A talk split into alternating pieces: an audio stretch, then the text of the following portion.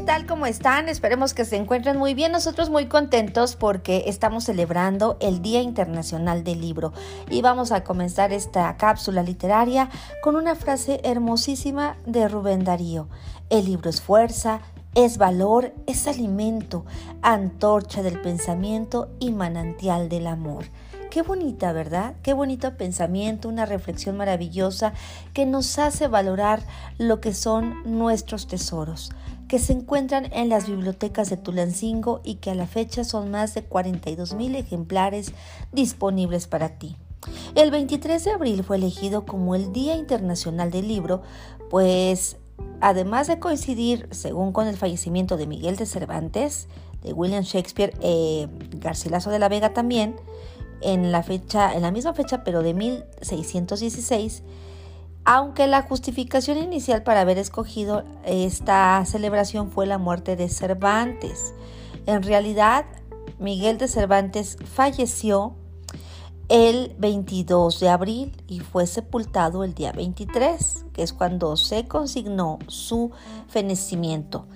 En tanto que Shakespeare, bueno, pues un importante literato, creador por supuesto de Romeo y Julieta, podemos decir que murió el 23 de abril del calendario juliano, que corresponde al 3 de mayo del calendario gregoriano. ¿eh? Estos datos son muy interesantes porque hay quien dice que no coinciden las fechas con eh, pues estos tres grandes de la literatura como Miguel de Cervantes, William Shakespeare e Inca Garcilaso de la Vega. Pero bueno, el día del libro el Día Internacional del Libro o el Día Mundial del Libro, como también se le conoce, que lo festejamos y lo celebramos cada 23 de abril en todos los países que creen.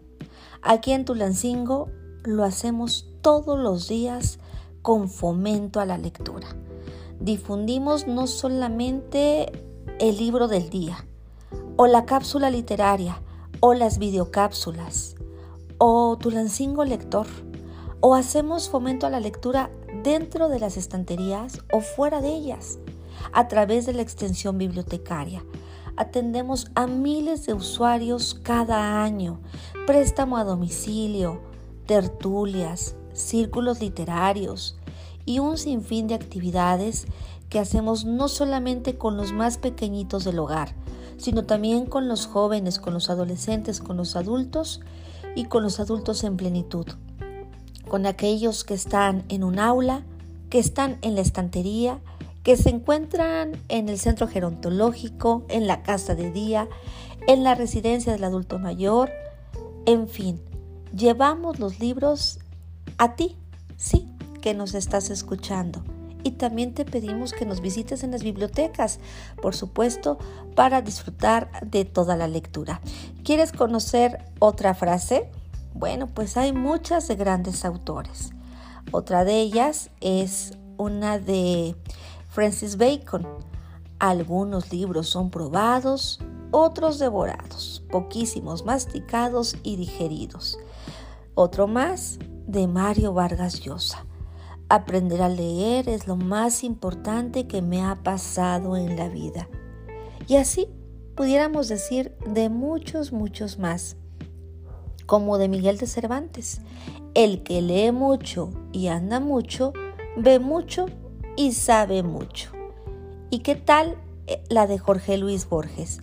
El verbo leer como el verbo amar y el verbo soñar no soporta el modo imperativo.